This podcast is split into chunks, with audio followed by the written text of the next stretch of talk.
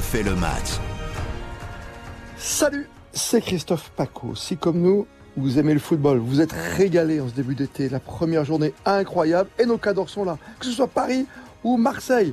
Marseille qui cartonne, Marseille qui oublie les sifflets, et Tudor est toujours là. Merci de nous suivre. On parle olympique de Marseille avec Philippe Sanfour. Salut à toi Philippe. Salut Christophe, salut à tous. Le responsable du football évidemment sur Artel avec à tes côtés. Aujourd'hui, Eric Silvestro, le présentateur vedette des grandes soirées foot sur RTL. Salut Eric. Salut à tous. On oublie les sifflets, c'est notre débat du jour.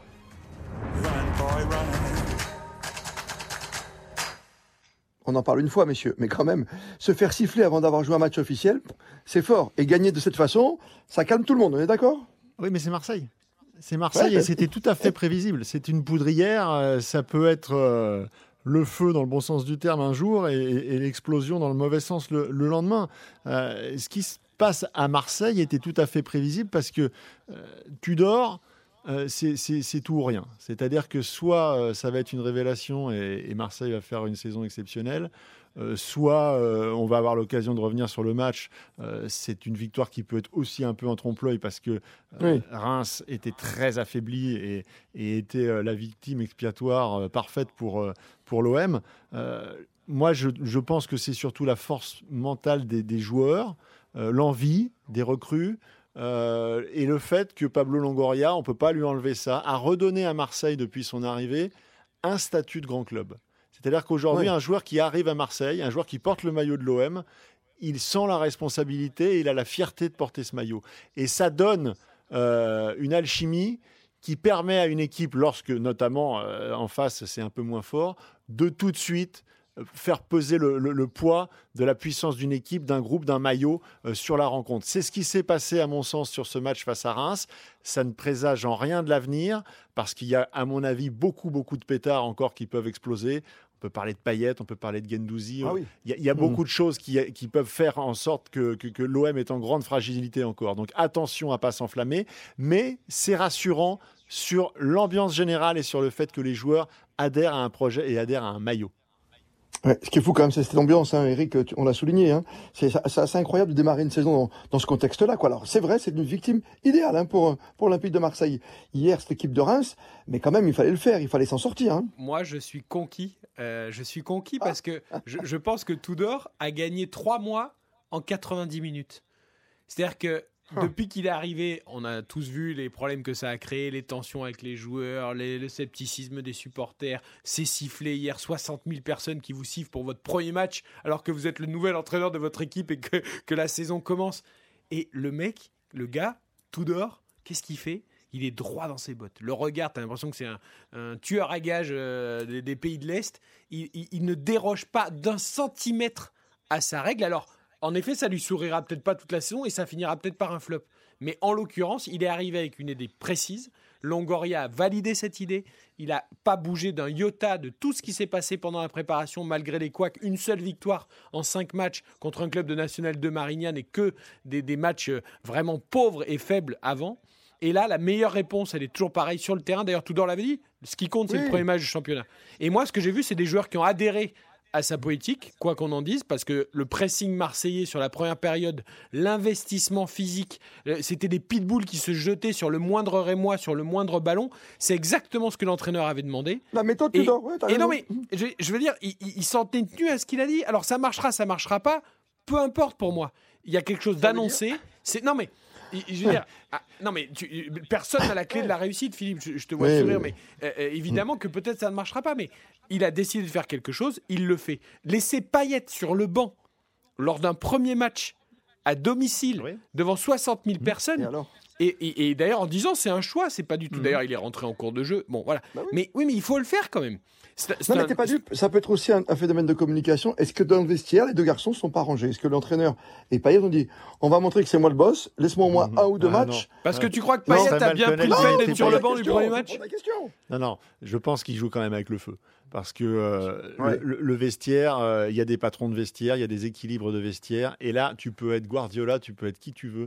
Si tu romps les équilibres de vestiaire, euh, la moindre faute de quart, tu vas prendre le coup de, tu vas prendre le coup de bambou sur la tronche. Et quand là, si, si Gay avait, pas, avait été disponible, on sait bien que Gendouzi débutait pas la rencontre. Si tu te mets et Payet et Gendouzi dans des styles différents euh, à ah, mais non, c'est pas possible. T'es mort. Mm. Et je pense que je pense qu'il a une grosse force de caractère et qu'il est euh, soutenu par, euh, par Longoria, et c'est la moindre des choses. Il n'y a pas un pacte pour toi, ok. Mais mhm. il est sur le fil du rasoir, sur le fil du mhm. rasoir, parce qu'à la moindre, au moindre problème, si, si, si l'OM prend un contre en début de rencontre, euh, qui sont menés 1-0, et, que les, et que les mecs commencent à se regarder et à, et, à pas vouloir faire les efforts, ça peut passer du, du, du, côté obscur très très rapidement. On est d'accord, le but du jeu pour Tudor va être de dire à Payet, va être de dire à Gendouzi, venez avec moi, croyez en ce que j'ai envie de faire, parce que c'est quand même l'entraîneur qui dicte le, ton d'une mhm. équipe, et avec les qualités que vous avez. Et, autant je vous gueulerai dessus si j'ai besoin de vous gueuler dessus, mais je suis pas le genre à vous mettre un, coup de poignard dans le dos. Je vous dis les choses, je les ai même affichées presque euh, publiquement euh, avec cette mise au banc un peu justement sans jeu de mots de paillettes sur le banc. Donc voilà, moi je ne vous trahirai pas, je vous mettrai pas de couteau dans le dos venez avec moi. Et ça, se tente. En effet, comme tu dis, c'est un pari ultra risqué, Philippe. Mais je trouve qu'à Marseille, ça peut coller. Mm. Et, je lui souhaite à Igor Tudor, je ne sais pas s'il aura la même réussite, mais moi, ses débuts me font un peu penser à l'arrivée de Kovac il y a deux ans sur le banc de Monaco. Avec, avec ce, côté, je suis une personnalité forte, je dis les choses en face, je fais une grosse prépa physique, vous allez souffrir, vous allez travailler, je demande du pressing, ok c'est dur, mais on a vu ce que ça a donné la première année de Kovac, ça a très bien fonctionné. Alors ensuite. Ah, mais t'as vu la bah, deuxième euh, année. Hein. non, mais le problème, c'est qu'après, les joueurs, ils font les efforts tant que ça gagne les et tant que ça. Pas. Et après, au bout d'un moment, ils disent eh, T'es gentil, on n'a plus envie. Mais, mais sur, le, sur le premier court terme, si ça s'imbrique si ça bien, ça peut donner le quelque schéma et les exigences, tout ça, c'est validé, il n'y a, a aucun problème. En revanche, encore une fois, c'est le management. Et il y a des hmm. joueurs qui sont. Euh, pas à brosser dans le sens du poil, mais sur lesquels il faut faire attention. Et on sait très bien que tous les grands entraîneurs euh, en passent par là. Et, tu dors, on peut dire ce qu'on veut. Il a peut-être en tant que joueur été euh, un garçon sur la longueur à la Juve dans des grands clubs. Mais c'était un second couteau. Mais hein. en tant qu'entraîneur, mais c'était un second couteau. Mais en tant qu'entraîneur, pour le moment, il n'a pas cette expérience des gros vestiaires. Donc, il joue avec le feu. Pour l'instant, ça fonctionne. Il faudra que ce soit validé, à mon avis, par un match référent contre une grosse équipe.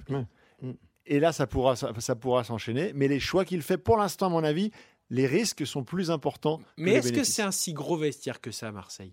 C'est pas un vestiaire de star non plus. Hein. C'est pas un vestiaire de star, c'est pas un grand club. non, mais, oui, mais ce que je veux dire, c'est que bon, t'as Payet qui a un cas un peu particulier, Gandouzi de par son caractère, mais c'est pas le vestiaire d'un Manchester United, d'un Paris Saint-Germain, euh, d'un Barcelone. C'est un club entre deux, on va dire, quand tu vois la, le, pédigré des joueurs qui composent cette équipe de Marseille, ça, ça peut coller avec le caractère d'un Igor Tudor. Tu, tu mettrais un Igor Tudor au Bayern, au PSG ou, ou, à Manchester, je pense que ça fait pas cinq minutes. Euh, mais à Marseille, il n'y a pas tant de joueurs que ça qui ont un pédigré qui permettent de dire à l'entraîneur écoute, t'es gentil. Euh, il n'y en a pas tant que ça. Euh, y y a même, je serais même, je vais être un peu provocateur. Je pense même qu'il n'y en a pas du tout, presque pas. Non, mais ça, c'est le regard euh, extérieur de, de, l'expert. Maintenant, est-ce que vous êtes dans la tête de Matteo Gendouzi, qui est néo-international, euh, qui, euh, qui, qui, qui va, qui espère. Enfin, c'est pas Busquets, ce Matteo Gendouzi non plus, quoi. Non, mais lui, dans sa tête, il. Ah, mais lui, peut-être. Ah, bah oui, Dieu. C'est ça qui est Dieu, mais heureusement. Oui, enfin, je veux dire, après, il y a, euh, il y a Rongier, euh, il y a Gay, euh, il y a Verretou qui est arrivé. Oui, mais on a vu, il y a aussi, il y a Gerson, il y a Mavi, et ça s'est pas bien passé. Non, mais d'accord, mais je veux dire, si, si Gendouzi demain, Tudor dit, tu restes sur le banc parce que tu te comportes mal et tu restes sur le banc, t'enlèves pas Mbappé au Paris Saint-Germain ou t'enlèves pas. Enfin, non, mais Gendouzi, il a été très important et il devrait être très important quand même. Oui, bah, j'attends de voir parce qu'un joueur comme Verretou, euh, hmm. il peut très bien s'installer. Euh, je dis pas à la place de Gendouzi. L'idéal serait qu'il soit avec Gendouzi. Mais tu, tu, tu, peux pas te priver d'Mbappé au PSG l'année dernière. Gendouzi, tu pouvais pas t'en priver à Marseille l'année dernière je pense que s'il y a des problèmes, tu peux te priver de Gendouzi. C'est pas non plus. Ils sont euh, quand même sur une slackline, hein, les dirigeants de l'OM, là, hein, je peux vous dire. Hein. Cette corde tendue entre deux pics. Parce que là, franchement, quand tu démarres une saison de cette façon, en plus, là, tu as un résultat qui est peut-être en trompe-l'œil. Qui sait? C'est Reims. On a parlé de PSG et Clermont, mais PSG, il y avait cette somme de talent jusqu'au dernier but de Messi qui est juste incroyable. Que tu tentes. Voilà, mais là, Marseille, tu te dis, tu joues un peu du sérieux, tu vois Monaco le programme qu'ils vont avoir pendant le mois d'août, tu sais très bien à la fin du mois d'août ce que tu peux faire de la saison. Marseille, il faut quand même attendre la fin du mois d'août pour voir où, où situe quand même cette équipe. C'est leur chance aussi parce que ça leur permet de monter en puissance, de se roder bah avec, euh, avec, un nouveau schéma. Euh, mais euh, là, là où, où je, je, rejoins l'enthousiasme d'Eric, c'est surtout sur le, sur le sérieux de l'équipe sportive, sur le travail de, de, de, Longoria et, et, de ses équipes parce oui, que, parce, vrai. Parce que, parce que le recrutement de, de Nuno Tavares, euh, de, de, de, Luis Suarez, c'est fin, c'est intelligent. Euh, et c'est pas terminé. Et c'est pas terminé. Après, pour, moi, pour moi, la plus grosse difficulté, ça va être la Ligue des Champions. Parce que, honnêtement, cette équipe, je pense pas qu'elle est taillée pour euh, la Ligue des Champions. Encore une fois, je T'as peur qu'ils perdent beaucoup d'énergie aussi? Non, mais ça euh, si tu prends des, sacoches aussi en Ligue des Champions, si tu, si tu n'arrives pas à te hmm. hisser au niveau, ça peut aussi justement un peu fissurer euh, ce bloc parce que euh, Tudor il va jouer sur quoi? Il va jouer sur, sur la cohérence, sur la cohésion, sur le bloc, sur l'investissement, sur la débauche énergie, sur la physique et il va essayer d'emmener tout le monde avec ça pour surfer sur la hmm. vague. Mais si ça se fissure légèrement, si justement dans les grands matchs comme évoque Philippe, un, PSGOM ou, ou, un match de Ligue des Champions, tu, tu prends le bouillon, et le mur euh, il faut qu'il reste solide, il faut qu'il reste cimenté. Ah et, et, ça pour moi c'est la grosse difficulté. Et le premier problème qui à mon avis va poindre c'est Milik parce que Milik, hier, ah, il a été en, en, grande difficulté. Euh, ce système justement où il y a beaucoup de courses, beaucoup de pressing, beaucoup de, profondeur, euh, mm. et, c'est pas forcément adapté à Milik. On a vu Luis Suarez, mine de rien, bah, il met son petit doublé en rentrant et tout de suite va se poser la question de est-ce qu'il n'est pas plus adapté à ce que veut faire Tudor que Milik? Euh, Milik, on sait que c'est un enjeu de jeu avec Sampaoli. Donc pour moi, le, premier problème qui peut poindre, c'est ça, et aussi par rapport au système tactique et au style de jeu de, de, de, Tudor. Mais bon, il y a beaucoup d'interrogations. Alors on n'a pas encore du tout parlé de la défense. Derrière aussi, bah, évidemment. Voilà, mais on a aucune certitude euh, sur la défense. Euh, il y, a une assise qui avait été trouvée, euh, le départ de Saliba, le départ de Mandanda, même s'il n'était plus forcément titulaire à part entière, dans le fait de stabiliser la défense aussi aux entraînements tous les jours. Il y, a un chantier qui est énorme. On a vu des grosses difficultés de Balerdi hier, par exemple, dans le jeu.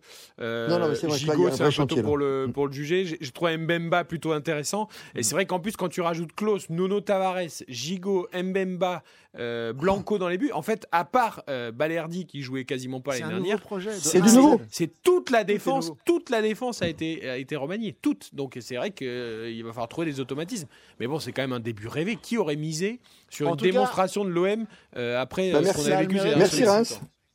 Merci Reims. On a envie de voir la suite.